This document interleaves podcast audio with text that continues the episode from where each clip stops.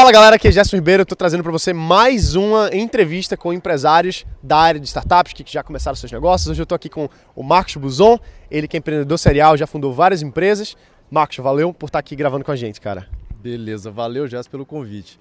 Cara, primeiro, né, fã, né? Fiquei sabendo do teu podcast, etc. Toda a questão, todo o teu prêmio ano passado, todas as suas visualizações que você tem aí, tá de parabéns. Pô, cara, obrigado. Vamos, vamos pensar o seguinte, vamos lá. Hum. Primeiro de tudo, fala um pouquinho de você, assim, pessoal de saber quem você é. Cara, vamos lá.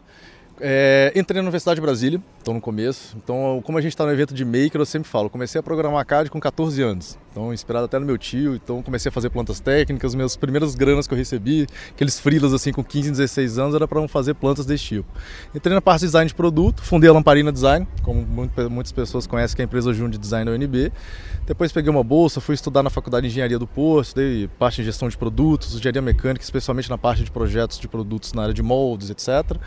Voltei, trabalhei na tipo de design industrial durante muito tempo, que foi um escritório de referência no Brasil na parte de desenvolvimento de produto, captação de recursos de inovação. A gente trabalhava com muitas ações transversais dentro de pesquisa e desenvolvimento, dentro de universidades, empresas multinacionais, trabalhava com a lei do bem, de inovação, etc. É, trabalhei na Autotrack também, que era uma multinacional, trabalhei na parte de rastreamento lá do Nelson Piquet. Fundei algumas outras startups que foram spin-offs da Tipo D, como a Prax, Electron e recentemente estou com a PMyPet, que é uma empresa de pet wearables, né? Então, nesse track record aí que a gente fala, poxa, juntar todo o portfólio, a gente já captou alguns milhões de reais, que seja na parte de fomento e inovação, que seja dando suporte a nossos clientes para que eles desenvolvessem seus produtos. Então tem um track record de uns 150, 200 produtos aí no portfólio, de lançamentos realmente efetivados. Então produtos que a gente desenvolveu estão no mercado.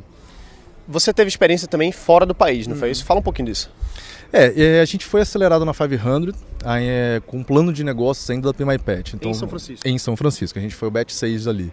Então, até quando o pessoal comenta, pô, o que, que vocês tinham na época? Eu falo, cara, até conversa com os mentores lá da 500, a gente foi um dos últimos, uma das últimas empresas a entrarem ainda com um MVP pré-pronto, ou seja, a gente tinha um market fit, tinha um estudo bom de mercado, mas a gente não tinha um produto e serviço. Então, hoje em dia, obviamente, a nota de corte está muito mais elevada. Até a própria Darwin e outras aceleradoras locais já estão exigindo market fit, produto pronto e já iniciando um growth. Então naquela época, naquela época, três anos atrás, né, que a gente fala. Muito tempo é, atrás. muito é. tempo atrás. Você vê como o mercado é, tem um crescimento exponencial. A gente não conseguia entrar com PowerPoint com MVP, um protótipozinho. Então a gente conseguiu, teve experiência excelente de ser acelerado lá no Vale do Silício, obviamente por escolhas de mercadológicas. A gente decidiu voltar para o Brasil e continuar o desenvolvimento de produto aqui. Por que Brasil e por que não ficar lá? Na época, o Brasil tinha se tornado o segundo maior mercado pet do mundo. Então, assim, é, destoava de, esse mercado destoava de qualquer outro segmento de economia. Isso, obviamente, abriu os olhos. E no mercado americano já tinha outras três empresas que estavam já praticamente consolidadas no mercado. Então é aquela análise que todo empreendedor precisa ter. Eu não estava lá, eu não conhecia o mercado deles, eu conhecia o nosso mercado. Tinha pet desde criança, então conhecia como funcionava esse mercado, o dia a dia desses clientes, desses pontos de vendas. Então nada mais interessante do que estar na sua zona de conforto e aquela velha pensamento. Se consolide regional e depois cresça nacionalmente. Então, sem hesitar, no final da aceleração a gente voltou para terminar o desenvolvimento do produto aqui. Me diz uma coisa assim, qual que foi lógico, em todas essas histórias que você passou e que você passa ainda e vai passar mais pra frente, não para, né? Empreendedor serial não, não, não para. Mas assim, qual, qual o principal desafio que você enxergou assim até agora? É uma coisa que você, pô, isso aqui me atrapalhou e a gente conseguiu superar. O que, se pudesse elencar uma coisa, um desafio. A empresa de hardware acho que é notório, né? A questão de custo do produto. Então, todo mundo, se a gente está aqui no evento de IoT agora, todo mundo sabe que se um produto não ter, uma, não ter um pedido em alta escala, ou seja, você não entrar realmente num custo, uma planilha de economia de escala, você não se torna viável. Fazer poucas unidades, poucas centenas, você não consegue tornar um produto, você cria aquela barreira de entrada que é o preço. Então, hoje em dia o Brasil está se desenvolvendo legal, já tem várias leis de incentivo, de redução de impostos, que seja a própria lei do bem, de inovação.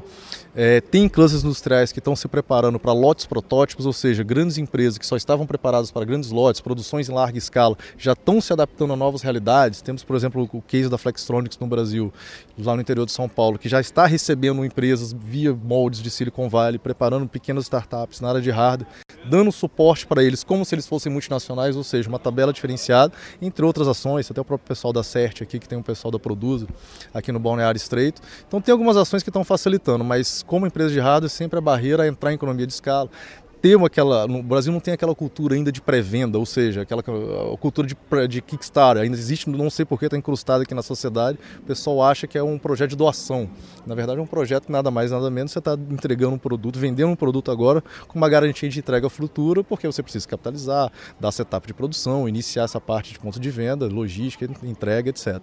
Então, são algumas barreiras que a gente vem enfrentando no dia a dia.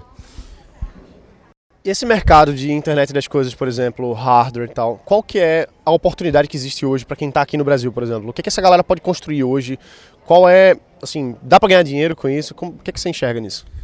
Cara, é, como, como eu te falei na, na nossa conversa anterior, pô, eu estava dentro do Autotrack quando eles começaram a bombar os, a venda dos dispositivos como serviço ali dentro, ou seja, sensor de temperatura, corte de, de combustível, etc.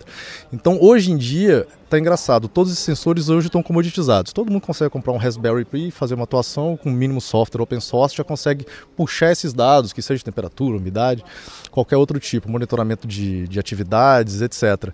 Então, isso aí fica muito tranquilo. Hoje, qual que é o desafio? Tornar isso como um serviço. Então, por isso o HAS, né, que o pessoal chama Hardware as a Service, tornar isso de alguma maneira um valor agregado, trabalhar com esse tratamento de dados para entregar algum valor para o cliente. Porque hoje em dia é o que a gente está comentando com, com alguns grupos aqui no, aqui no evento.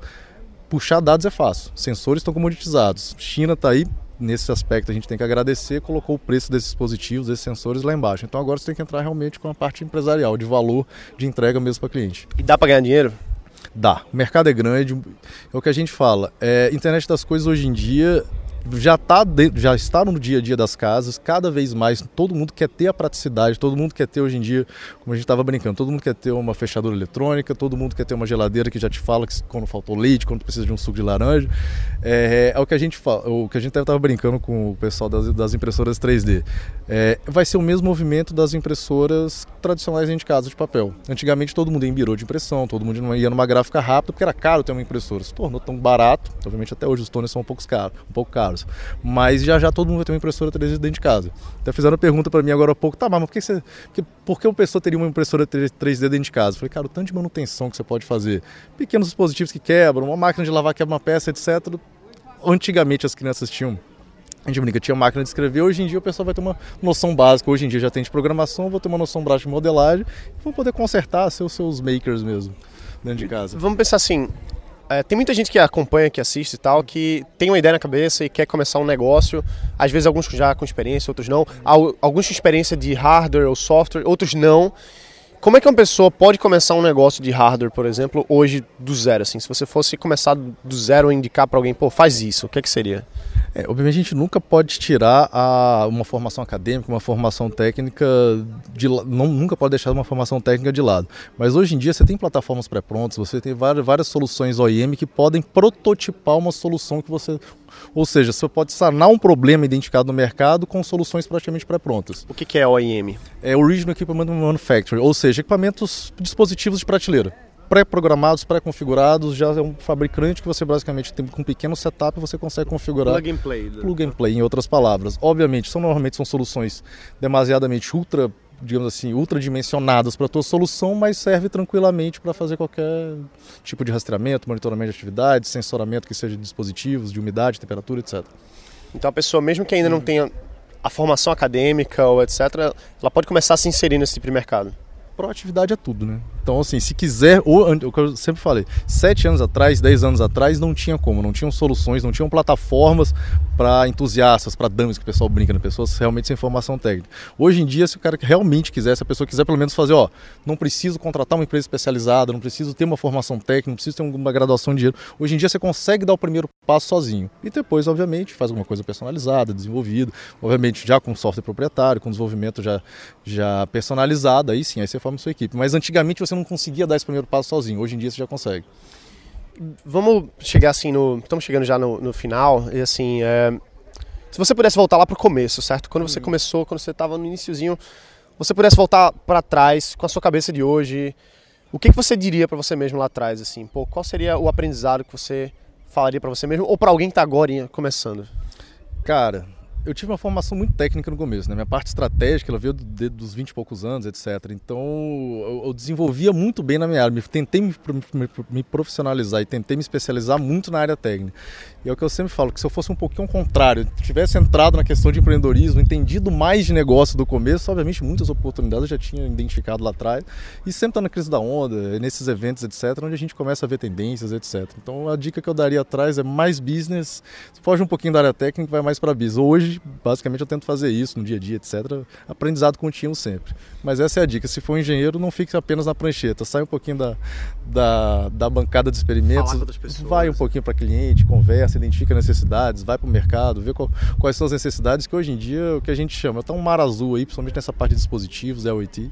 Tem muita coisa a ser feita ainda. E como é que o pessoal pode saber mais sobre o teu trabalho, sobre o PMyPet? Tem algum portal, tem alguma coisa? Cara, site pmypet.co.com também, a gente está com domínio. Tem no meu LinkedIn, Marcos Buzon, Facebook, Twitter, redes sociais aí tá para isso, né? Tem que se conectar e conversar e gerar conhecimento mesmo. Show de bola. Tem alguma outra coisa que você gostaria de falar para a galera? Alguma mensagem? Algum encerramento, a frase de impacto.